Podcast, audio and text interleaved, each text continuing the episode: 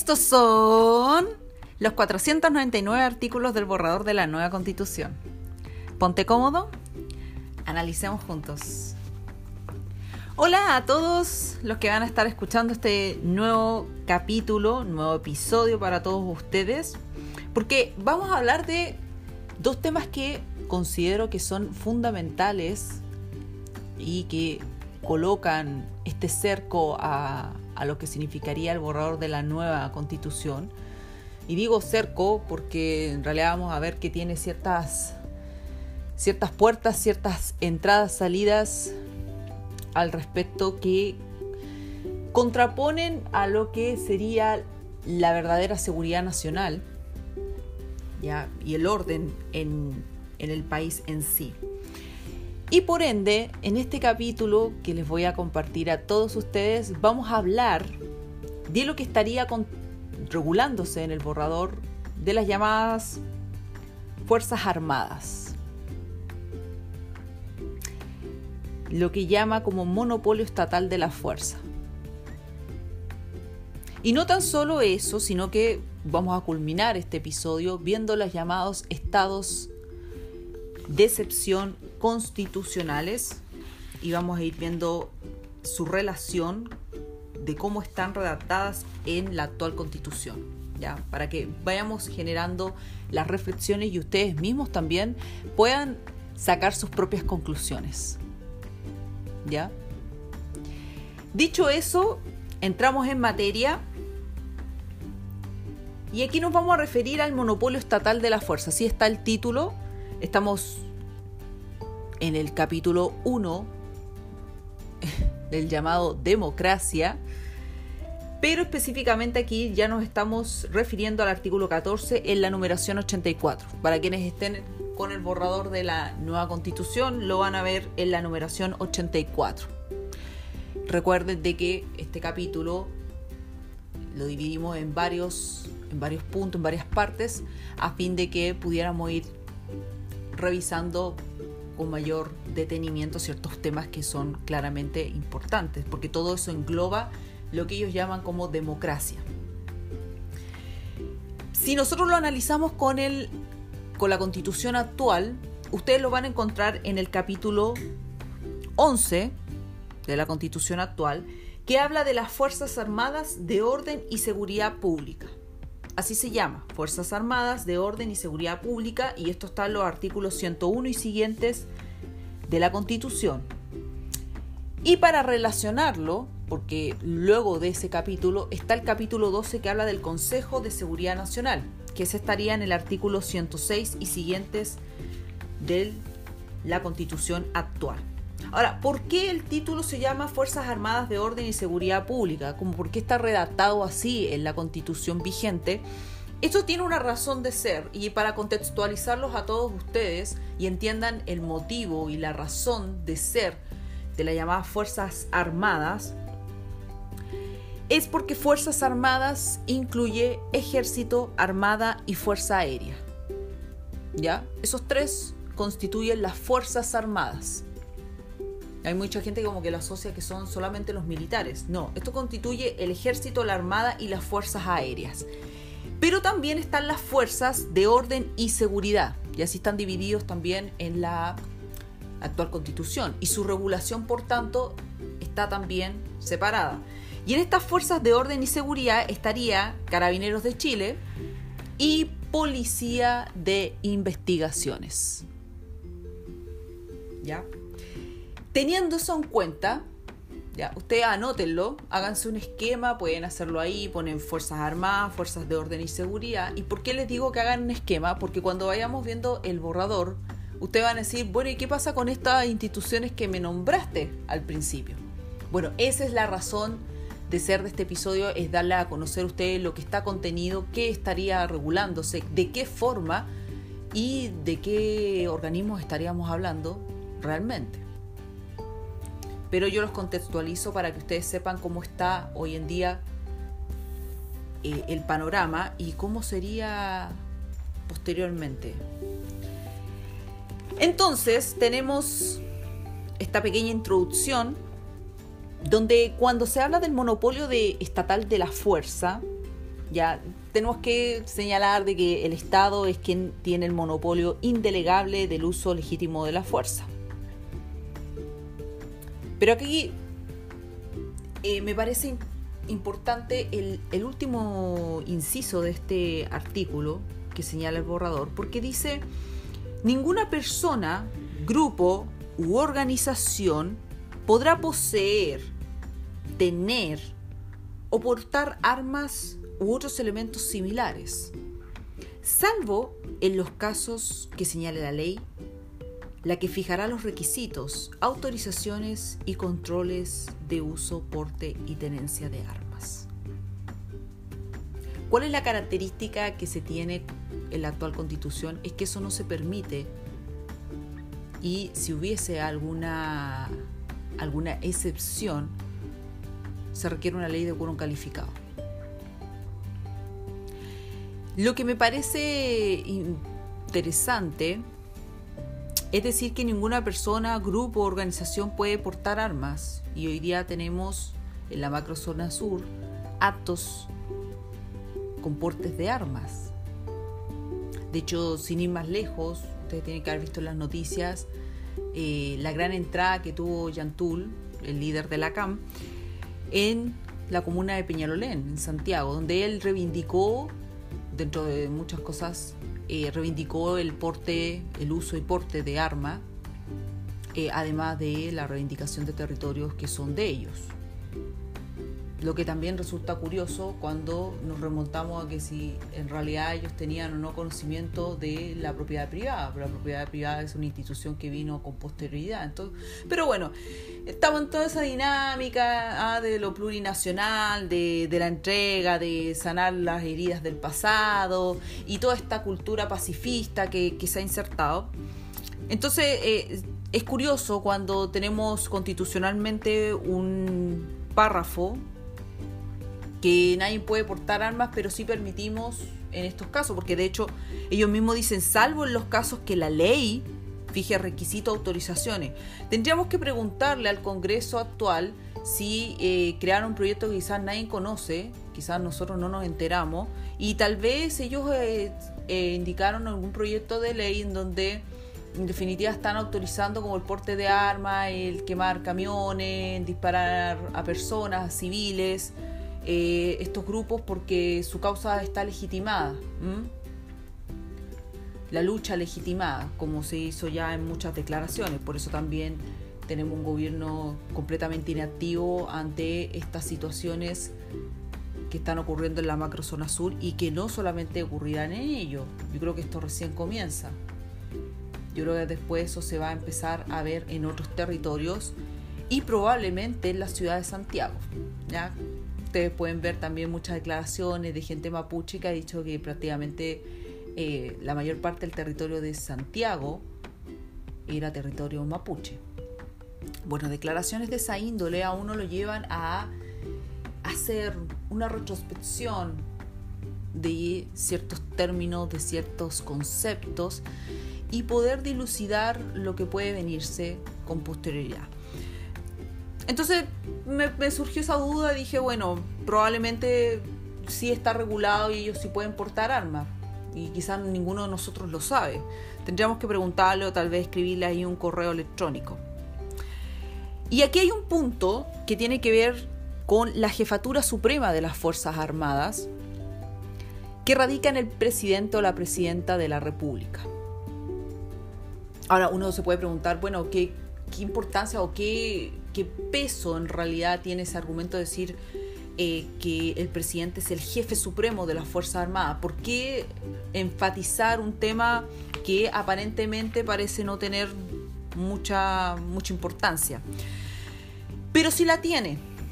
Y resulta que este, este tema de establecer, de enfatizar de que el presidente o la presidenta de la República eh, sería jefe supremo de las Fuerzas Armadas, esto ustedes lo pueden encontrar y hay muchas columnas de opinión de otros países, lo pueden encontrar en ciertas constituciones que eh, claramente también están con todo este tema de lo plurinacional, de, las comunidades, las naciones y crear todos unos espacios de paz y de armonía Bueno, entre ellas tenemos la Constitución Política de Colombia, que está en el artículo 189, lo que les comento.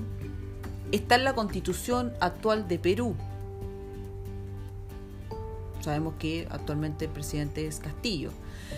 Y resulta que aquí hay ciertos análisis que uno puede profundizar, pero no, no me voy a extender mayormente en este punto, donde eh, analizan, bueno, qué implicancias tendría el enfatizar de que eh, las Fuerzas Armadas eh, tienen un jefe supremo que es el presidente. Primero, para darle la posibilidad al presidente de la República o la presidenta de la República el control absoluto de las Fuerzas Armadas. ¿Por qué? porque el presidente o la presidenta de la República se constituyen como un organismo, como una autoridad máxima. O sea, no se puede tomar ninguna decisión si no deriva de él o la presidenta de la República. Lo que también es bastante curioso cuando veamos que después finalmente ciertos proyectos, ciertas decisiones que se tomen para, para determinar ciertos estados de excepción tienen que tener la aprobación del Congreso. Pero eh, ese es un punto importante a considerar sobre todo como autoridad máxima de las Fuerzas Armadas para lo que es el uso de armas del país. Y porque, como había dicho, cualquier decisión que se vaya a tomar tiene que pasar por la autoridad máxima que es el presidente de la República. O sea, Fuerzas Armadas al servicio del presidente. Entonces ahí uno donde cuestiona y dice, bueno, no son fuerzas para el, para el orden y la seguridad de la nación. Bueno, este tipo de cosas ustedes las pueden encontrar. De hecho, hay muchas columnas de opinión de, Perú donde han enfatizado eh, muchos, muchos espacios el que las Fuerzas Armadas dependen exclusivamente del presidente de la República y además de que tienen un expreso acatamiento de la Constitución. De ahí también viene todo eh, la discusión en torno a que no sean deliberantes, ya que no tengan eh, opción de optar a ningún partido político ni tener ninguna tendencia. Eh, curioso cuando vemos que dependen de un presidente de la República donde claramente sí puede manifestar abiertamente sus posturas o sus inclinaciones políticas. Y no es que uno esté pidiendo de que tengan acceso o no las Fuerzas Armadas a asuntos políticos, sino que uno ve dónde va la dirección de esas Fuerzas Armadas. A eso es donde, a donde apunta. ¿Y qué es lo que sucede con todas estas fuerzas armadas y también lo que, lo que sucede con todas las instituciones que propenden al orden y la seguridad de la nación, es que tienen que incorporar la perspectiva de género. Deben, es una obligatoriedad en el desempeño de sus funciones. Tenemos que contextualizar también de que estamos dentro de una sociedad en donde han proliferado mucho las ideologías del siglo XXI y entre ellos llámese eh, lo que llamamos justicia social, el tema del racismo. Y uno de esos temas dentro de todo este tema de la justicia social tiene que ver las perspectivas de género, es decir, todas esas desigualdades que se han originado entre hombres y mujeres y que por tanto la única forma parece ser eh, de solución a estos conflictos, a estos prejuicios y estas desigualdades odiosas entre hombres y mujeres es incorporando la perspectiva de género y estableciendo la obligatoriedad, como ya les había indicado en los capítulos anteriores, de esta cuota paritaria de no menos del 50% tienen que ser mujeres. Bueno, todas las Fuerzas Armadas y en general todas las instituciones, todas, el Poder Judicial tampoco escapa de esto, todas tienen que incorporar la perspectiva de género. ¿Ya? O sea, aquí da lo mismo el tema de las competencias, es, los cargos, sino que aquí tenga o no tenga competencia tienes que tener la misma cantidad de hombres y de mujeres. Y estas instituciones por lo demás tienen escuelas, hasta ahora tienen escuelas donde tienen una formación específica, eh, tienen que cumplir con ciertos requisitos, de hecho hay pruebas que son bastante arduas eh, y que claramente califican los mejores, porque eh, tenemos que entender que también la gente que ocupa estos cargos son para la defensa de la nación. ya no es para, para estar ahí en las oficinas llenando papeles, porque parece que aquí no entienden la envergadura de estas instituciones. Entonces, al no comprenderlas, creen que aquí es como que entre el que venga y el que quiera, porque no hay que ser discriminatorio. Acá claramente tiene que haber un tema de competencias, habilidades para, si no cualquiera podría ingresar. Pero bueno, tendrían que incorporar, así que anoten ahí, tienen que incorporar la perspectiva de género, lo que también resulta ser un poco contradictorio cuando hablamos de todo este enfoque interseccional, donde tenemos que dar cabida también a lo que ellos llaman como disidencias sexogenéricas.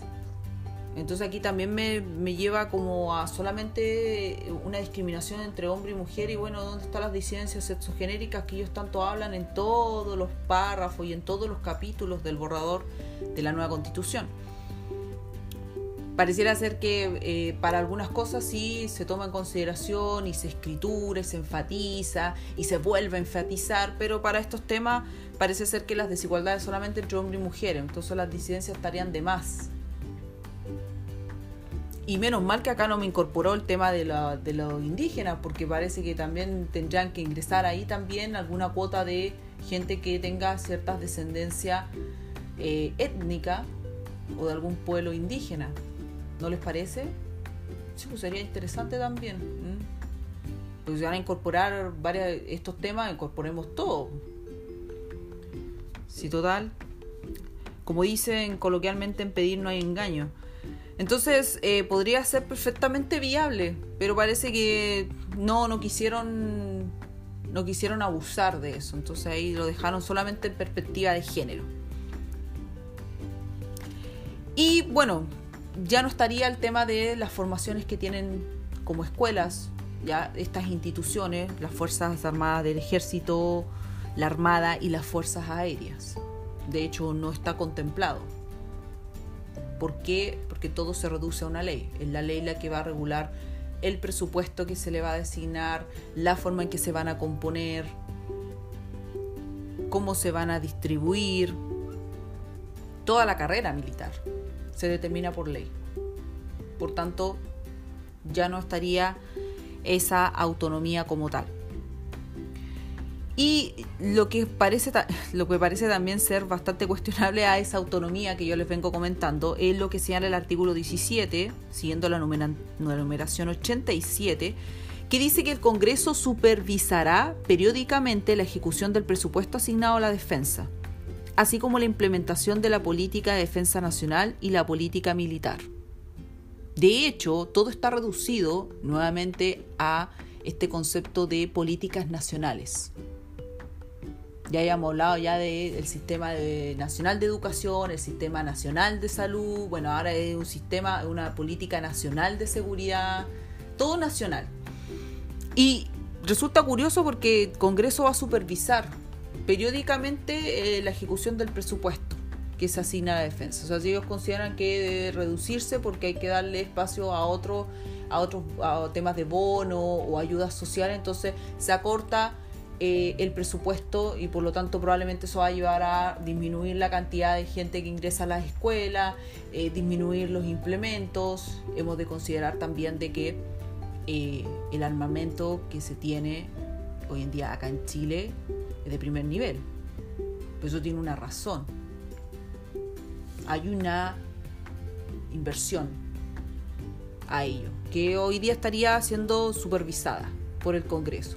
Y también es curioso porque el Congreso lo va a supervisar. Y yo digo, bueno, ¿y a ellos quién les supervisa periódicamente? Pero también quiero usar las mismas palabras. ¿Quién supervisará periódicamente el presupuesto o la remuneración que en realidad se les dé a los congresales? Y llámese que aquí es Congreso, estamos hablando de Congreso, diputadas y diputados y el Congreso regionales. Eso es el Congreso. En la, en la la que sería el, borrador de la nueva constitución. Entonces, resulta ser un poco controversial y dudoso eh, eso de supervisar periódicamente. Pero está así. Y no dice cuánto el tiempo, dice periódicamente. Entonces puede ser, no sé, cada tres meses, cada seis meses. No lo dice. Y como ya íbamos señalando este tema de el cuestionamiento de la, de la autonomía que tendrían estas Fuerzas Armadas, la disposición, la organización y criterios de distribución de las políticas se establecerá, por lo que ya le habían adelantado, Política Nacional de Seguridad Pública. ¿Ya? Una ley creada por, no sé si será por iniciativa del presidente, pero llegará al Congreso, mismo Congreso que después a supervisar el presupuesto y considerando que las Fuerzas Armadas tienen que estar bajo el alero del presidente o la presidenta de la República. Y deberá comprender, como les dije, la perspectiva de género y aquí agrega la interculturalidad.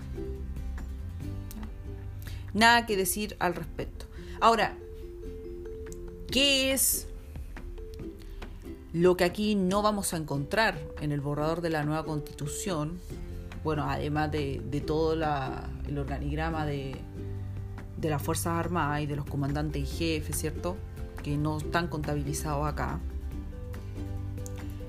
Ya no se habla de carabineros de Chile. De hecho, acá usa la palabra policías. No sé a qué, policía se referirá, tampoco menciona la policía de investigaciones, así que puede ser que se refiera a la policía de investigaciones o quizá son policías de investigaciones y policías eh, no, no, sé cómo le, irán a llamar, porque no está, no está el nombre. Y de hecho, al usar la, generalidad, ya no, no, está definido a qué se entiende por policía, pero claramente aquí ya no se usa la palabra carabineros de Chile. Y eso te lleva a pensar que habría un cambio claramente en lo que nosotros habíamos señalado como fuerzas de orden y seguridad porque ya sería una institución que cambia absolutamente. Acá no lo menciona y estas policías, como lo dice ahí, también tienen que incorporar la perspectiva de género y también son profesionales jerarquizadas, disciplinadas, obedientes y no deliberantes. Lo mismo que las Fuerzas Armadas. Tienen el mismo, la misma redacción. No, no hay ahí ningún, ninguna diferencia.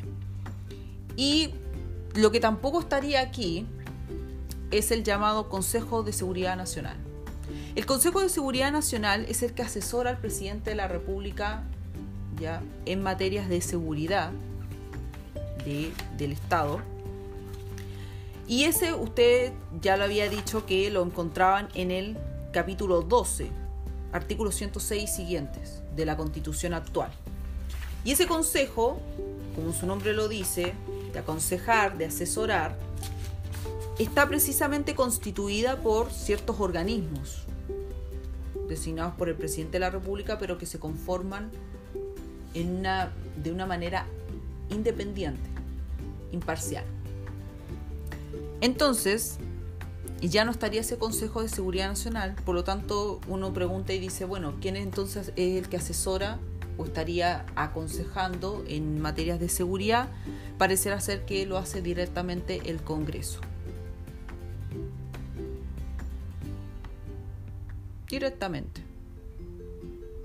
Lo que es curioso porque habíamos dicho que el jefe supremo de las Fuerzas Armadas era el presidente de la República. Entonces el Congreso, que tiene otros roles, estaría además eh, cumpliendo esa misión de asesorar en materia de, seguridad, o sea, qué se va a hacer, cuánto tiempo y de hecho tiene mayor control sobre los estados de, de excepción. Y hay un artículo acá que es un, como que no, tiene ninguna relación con los temas que se están viendo de seguridad. Y es el artículo 20, la numeración 90 de este borrador, porque aquí habla de las relaciones internacionales de Chile. Y sí se las quiero mencionar porque quiero que también reflexionemos hacia dónde van a apuntar las políticas públicas, ya la suscripción de ciertos tratados internacionales, y también la función, entre comillas, que estarían cumpliendo estas llamadas Fuerzas Armadas, ex novo, y las llamadas policías. Ya no hablaríamos de carabineros de Chile. Porque todo estaría en el enfoque de lo multicultural, de la cooperación, de la solidaridad eh, de la protección y respeto a los derechos humanos y solución pacífica de los conflictos, igualdad de género, inclusión y la llamada justicia social.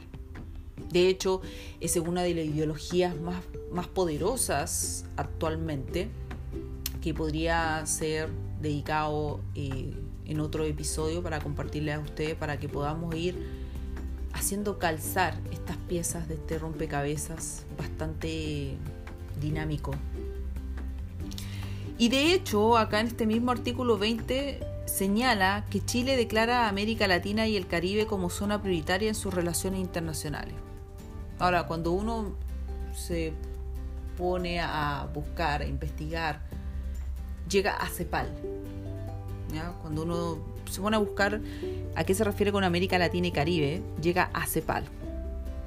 Y ahí ustedes tienen que haber escuchado del llamado Acuerdo de Escazú, que fue la que ovacionó con tanta vehemencia Camila Vallejo como una de las grandes funciones que había cumplido el presidente a los 50 días de mandato que llevaba. Que si uno lo revisa en realidad es una cantidad de palabras que no dicen nada. Bueno, ¿por qué les quiero hacer hincapié de CEPAL y el acuerdo de Escazú y todos los otros que pueden venir? Porque todas, todas esas convenciones, acuerdos internacionales están sobre la base de la igualdad, eh, del medio ambiente sostenible, de la justicia social, de lo multicultural. Por tanto, hay que tener ojo cuando se empiezan a escriturar este tipo de cosas, porque precisamente uno puede colegir a dónde van a apuntar los proyectos de ley y específicamente las relaciones internacionales con ciertos y determinados países que estén bajo la misma regla de esa paridad, de esa igualdad, de esa justicia social, y que no son precisamente las grandes potencias donde uno tiene la llegada de mayor inversión. A eso es lo que quiero que apuntemos también. No lo dejemos de lado y porque por lo demás la Fuerza Armada tiene que estar reducida a cumplir lo, que se le ordena a Qatar. No tienen mayor incidencia. Pero sí me interesa que apuntemos con este artículo que por lo demás no tiene ninguna relación de ser donde está ubicado, pero lo quiero compartir con ustedes para que veamos esto como una alerta, otra de las tantas alertas que yo le he dado a conocer y veamos a dónde estaría apuntando y qué es lo que sería de nuestro país económicamente hablando.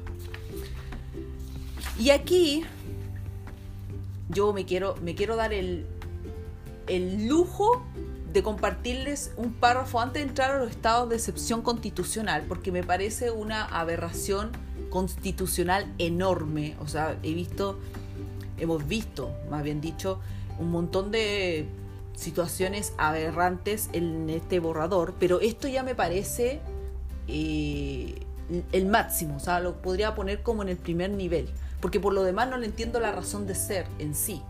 ¿Y qué es lo que nos dice? Y este, por favor, quiero que ustedes lo centren en un larguísimo artículo sin ningún sin ninguna importancia, así que no le tomen mucha consideración porque tiene que ver con los tratados internacionales y unas redacciones que no tienen ni pie ni cabeza. El artículo 21, ya es la numeración 91. Y el último párrafo quiero que ustedes se vayan, al último. Entonces, se van a ubicar en ese último párrafo porque después lo que van a decir es lo siguiente. ¿Qué fue lo que me dijiste? ¿Y qué es lo que nos dice? Ese último párrafo dice, las y los habitantes del territorio que hayan cumplido los 16 años de edad en el porcentaje y de acuerdo a los demás requisitos que defina la ley, tendrán iniciativa para solicitar al presidente o a la presidenta de la República la suscripción de tratados internacionales de derechos humanos. Asimismo, la ley definirá el plazo dentro de la cual la o el presidente deberá dar respuesta a la referida solicitud. ¿Qué les parece? Se la repito. No sé, yo creo que quedó súper claro. Yo creo que cuando escucharon 16 años dijeron que... bueno, ese párrafo está contenido al final de ese artículo 21 y eh, bueno, para quien, ojalá que estén con alguna persona de 16 años o que vaya a cumplir 16 años, para que sepa que después va a poderle escribir una carta al, al o la presidenta de la República solicitando que suscriban ciertos tratados internacionales o no. ¿Qué les parece? A niños, porque son niños, adolescentes de 16 años que estarían como entre mm, primero segundo medio. No sé qué tanto sabrían primero de educación cívica, segundo qué es lo que es un Estado, cuáles son sus derechos como ciudadano y menos lograr saber qué es lo que son tratados internacionales. Pero para que sepan que tenemos una mente abierta, entonces le vamos a permitir a todos esos niños de 16 años que eh, solicitan al presidente que suscriba ciertos tratados internacionales, que claramente a qué lo que van enfocados. Al surtido que ya le, he señalado, igualdad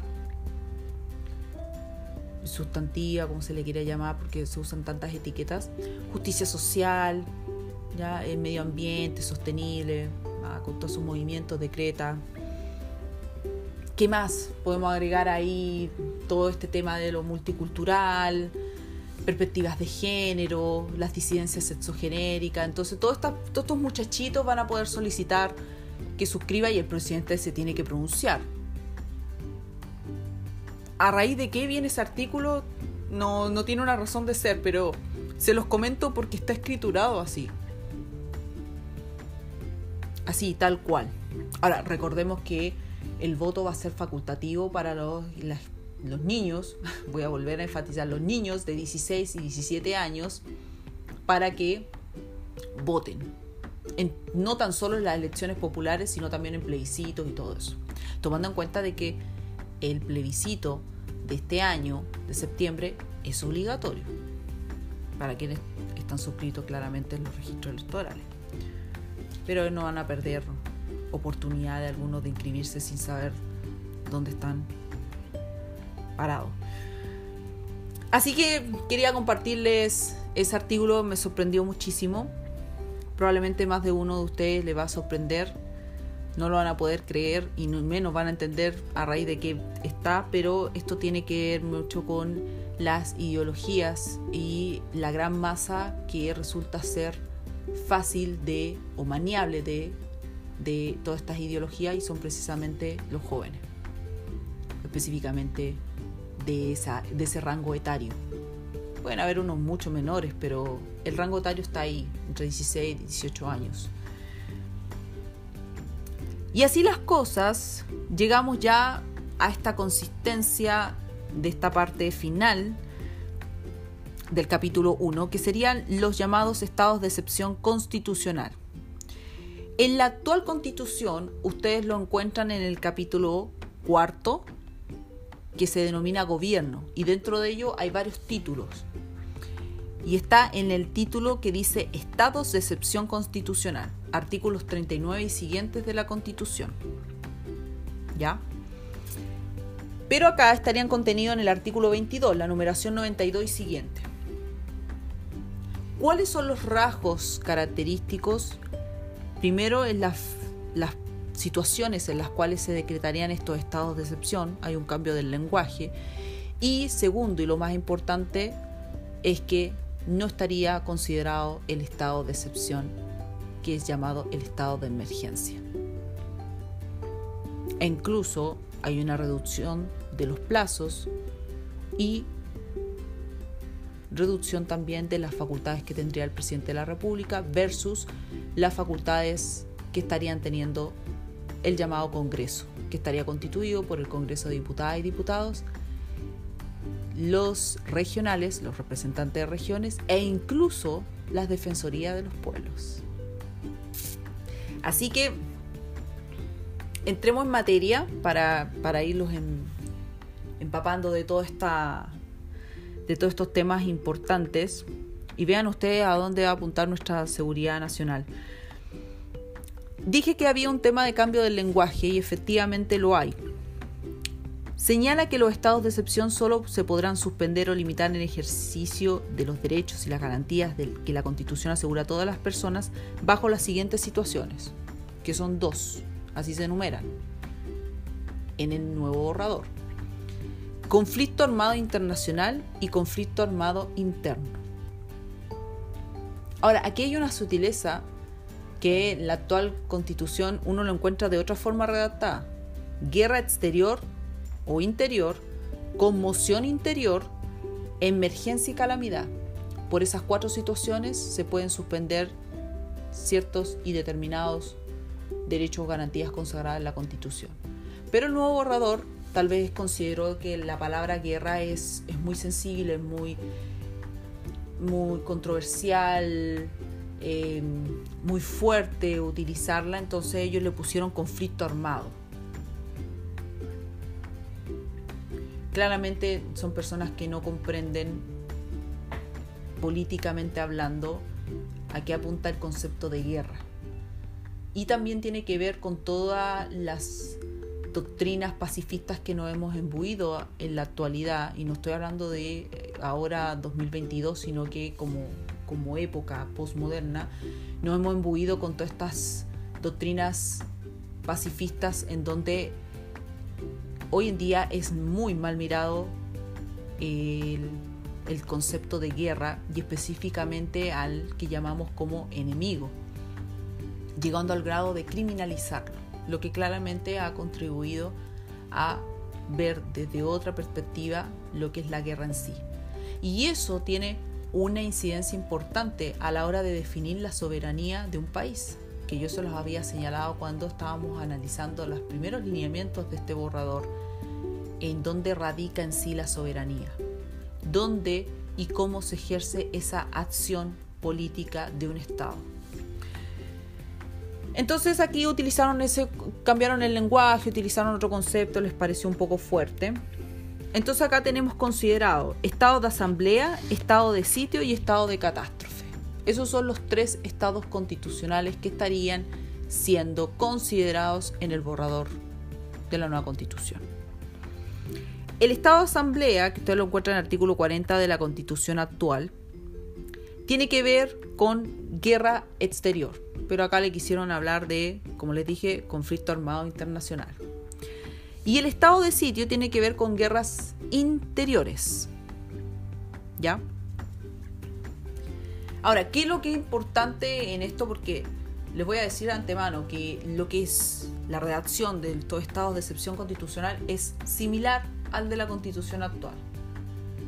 Salvo que claramente han cambiado ciertos aspectos de plazo, de obligaciones, hay unas cosas que agregaron después de la coma, pero la redacción es muy similar, no, no hubo mucha originalidad al respecto.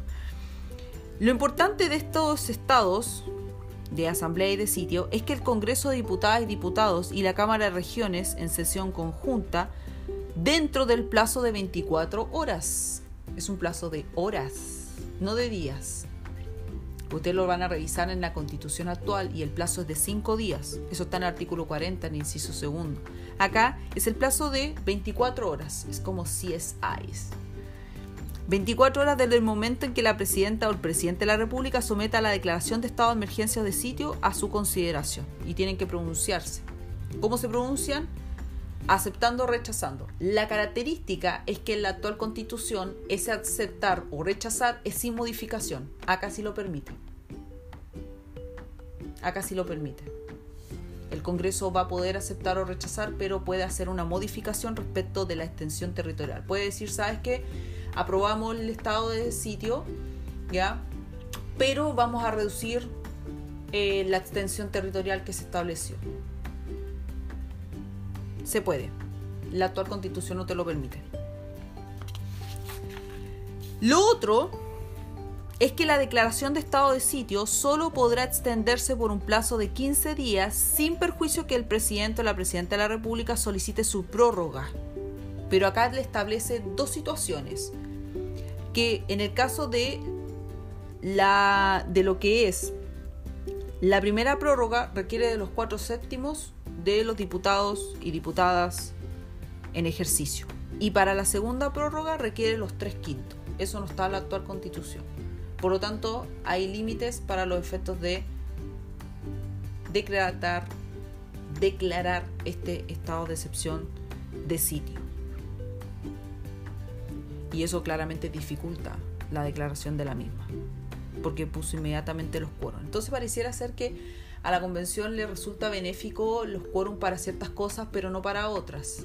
Mm, como siempre y cuando estén a mis intereses, los considero y cuando no, los saco. Bueno, acá tienen una muestra más, porque la otra está en la reforma constitucional que la vimos. Tiene una muestra más de que los quórum aquí parecen surtir efecto, tienen como su, doble, su doble cara. El estado de asamblea mantendrá su vigencia por el tiempo que se extienda la situación de conflicto armado internacional, que es guerra exterior, salvo que la presidenta o el presidente de la República disponga de su término con anterioridad. O, y ahí es donde se agrega algo nuevo en este borrador, o el Congreso, acá le da facultades al Congreso de diputadas y diputados y la Cámara de Regiones, retiren su autorización. ¿Qué significa eso? Más facultades para el Congreso. ¿Estaría bien eso, señalando que estamos hablando de la seguridad nacional? Señalando de que aquí debería haber un organismo específicamente autónomo y en la cual debería respetarse los plazos por los cuales una conmoción o una situación excepcional se prolongue en el tiempo. Bueno, Acá el presidente o la presidenta puede disponer su término, pero acá también se le otorga al Congreso la posibilidad de que ellos retiren su autorización y digan no se continúa con el Estado. Aun cuando las condiciones no hayan cambiado, porque aquí hay que ponerse en dos situaciones. Hay que ponerse en la situación de que cambian las circunstancias y claramente quizás no sería necesario continuar con el estado de sitio de catástrofe, pero el otro es muy distinto cuando las condiciones continúan, pero por una decisión arbitraria, en este caso el Congreso decida retirar su autorización. Y estaría considerado el que llamamos estado de catástrofe. El estado de catástrofe es en caso de calamidad pública, y aquí ya de lleno agrega de que no puede ser superior a 30 días. De hecho, usa hay un cambio de lenguaje con el tema de los 30 días, pareciera que no puede ser superior a 30 días. Después le dice, bueno, si el presidente quiere extenderlo por más de 30 días, tiene que contar con la aprobación del Congreso. Y este estado de catástrofe, ¿ya? Ya no tendría contabilizado, como lo dice la actual constitución, en el artículo 41, el plazo que es de 180 días.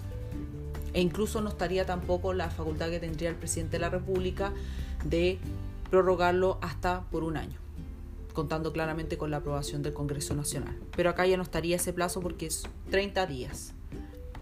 Y superior a 30 días tiene que contar con la aprobación de los diputados y diputadas.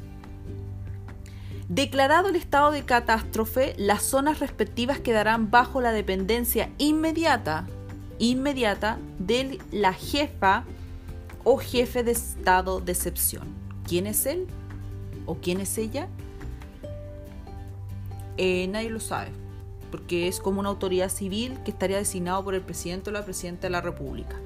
O sea, ya no se hablaría de un jefe de defensa nacional, porque de hecho ya no existiría Consejo de Defensa Nacional, de Seguridad Nacional acá no estaría un jefe de defensa nacional. Solamente dice jefa o jefe de estado de excepción. Nadie sabe quién es, solo que será designado por el presidente, pero no sabe mayormente qué competencias tiene o qué, qué estaría realizando en sí. Solamente que asumiría la supervigilancia de su jurisdicción con las atribuciones y deberes que la ley establece. Nada más. Y aquí, como yo les dije, no se contempla el estado de excepción de emergencia. El estado de excepción de emergencia es aquel que se decreta o se va a decretar cuando hay una grave alteración al orden público, ¿ya? O un daño a la seguridad nacional. Por ejemplo, lo que ocurrió en la insurrección de octubre del 2019 y lo que ocurre hoy en día con la macrozona sur. O en casos, por ejemplo, de crisis migratoria como lo que ocurrió en, el norte, donde el presidente Boris dijo que a toda la zona de Iquique los tenía muy presentes en el corazón. Todavía debe tenerlos presentes en su corazón. Bueno, ese estado no estaría contemplado porque claramente, y esa es la razón de ser, porque ustedes pueden preguntarse, oye, pero ¿por qué no está contemplado si es, es algo importante, eh, es algo que puede ocurrir? Porque estratégicamente no les conviene. Eso se contravendría a todo lo que ellos eh, propenden como ideología, que es lo plurinacional, multiculturalismo, la entrega de territorios, porque de esa forma es que pretenden solucionar este conflicto en la macrozona sur de la macrozona sur. Entregar territorios. Y si quieren otros más, bueno, van a entregar otros más. Y eso no es, no es una especulación. Eso ya se está viendo en otros países. Por ejemplo, ustedes pueden verlo. Hay unas columnas que han surgido eh, de Perú, en unas mineras, en donde ya hay tomas de ciertos territorios de gente indígena acampando ahí y no permitiendo que se pueda construir porque esos son territorios de ellos. Y resulta que viene el contraargumento y uno dice, bueno, ¿de qué forma ellos prueban que son territorios de ellos? Si no existía propiedad privada en eso entonces. Pero estamos embuidos de todo eso y esto no, no va a ser la excepción, ya, pero no estaría considerado ese, ese estado de emergencia y por lo tanto no había declaración de zonas determinadas en torno a estas alteraciones al orden público, conmoción interior que se origine. Lo que uno le lleva a preguntarse, bueno, ¿de qué forma se resolvería entonces un conflicto o una posible revolución civil? No estamos muy lejos de ello. Así que analicemos todo este tipo de cosas que están surgiendo hoy en día. Y además señalar unas precisiones pequeñas, pero yo creo que son interesantes también de, darlas a conocer, que son las limitaciones o suspensiones de los derechos y garantías cuando se decretan estos estados de excepción constitucional. Porque en el caso del estado de asamblea me parece raro y hasta incluso me parece como un poco autoritario como está redactado, porque ahí se, eh, se establece que el presidente o la presidenta de la República estará facultado, o sea, ya es una facultad que está establecida, por lo tanto eh, está como, como obligatoriedad, puede restringir, puede restringir la libertad personal, derecho de reunión, la libertad del trabajo, el ejercicio de los derechos a asociación y para interceptar, abrir o registrar documentos y toda clase de comunicaciones. ¿Por qué les digo que aquí parece dictatorial? Porque resulta que en la actual constitución lo que está facultado para restringir es la libertad personal, el derecho de reunión y la libertad de trabajo. Y podrá, es muy distinta a la redacción porque es facultativa, podrá restringir el ejercicio del derecho a asociación o interceptar ciertas comunicaciones. Muy distinto. En el estado de sitio se podrá restringir la libertad de movimiento y la libertad de asociación. ¿Qué es lo curioso?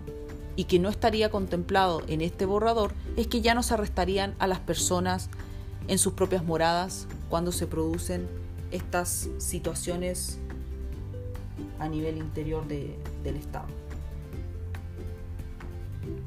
Solamente hay restricción de la libertad de movimiento y libertad de asociación. O sea, el que en realidad realiza alguna, alguna conmoción al interior, ya que provoque, que pueda provocar una guerra interior, no, no estaría siendo arrestado. ¿Mm? Si porta armas, tampoco. Así que vean ustedes lo que va a llevar como destino la macro zona sur con lo que está ocurriendo. Cuando ya vemos este tipo de cosas en donde claramente se sacó el tema del arresto que sí está en la, actual constitución, acá solamente se limita a esos, esos esos derechos o garantías constitucionales. Y en el estado de catástrofe se limitaría la libertad de locomoción o traslado y de reunión. Las medidas que se adopten durante los estados de excepción no podrán, bajo ninguna circunstancia, prolongarse más allá de la vigencia de los mismos. Eso es. O sea, de todo lo que le leí, del tema de los plazos que se puedan establecer, la supuesta prórroga eh, estaría siendo como un poco eh, cuestionable, no sé hasta qué punto va a, ser, va a ser viable cuando ya se estableció que las medidas que se adopten no se pueden prolongar más allá de la vigencia de los mismos. Y claramente que ya no existiría una ley orgánica constitucional que regule los estados de excepción, porque estos se regulan por ley y ya dijimos ya que son leyes ordinarias que se aprueban por la mayoría de los miembros presentes o en ejercicio. Por lo tanto, es una ley que por lo más se puede manejar fácilmente, modificar, agregar, reformar, dejar en desuso sin ningún problema, porque claramente las atribuciones en su mayoría las tiene el Congreso. Y bueno, nuevamente entramos al acompañamiento, al arroz de este, de este suculento plato, donde una ley regulará los estados de excepción, así como su declaración y aplicación de las medidas legales y administrativas que procediera a adoptar bajo aquellos, en todo lo no regulado por la Constitución.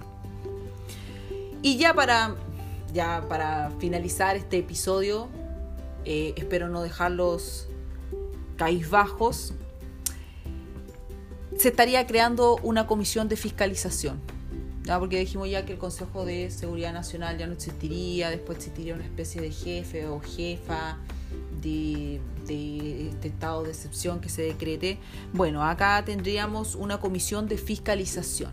O sea, de todos los estados consagrados en este borrador de la nueva constitución, de todos los estados de excepción constitucional que se estarían decretando por guerra exterior, voy a usar las palabras textuales que están en la actual constitución, porque me parece una estupidez el cambio del lenguaje, es guerra exterior, guerra interior, conmoción interior, calamidad pública, bueno, ya no estaría la conmoción interior porque ya dijimos ya que el estado de emergencia no existiría.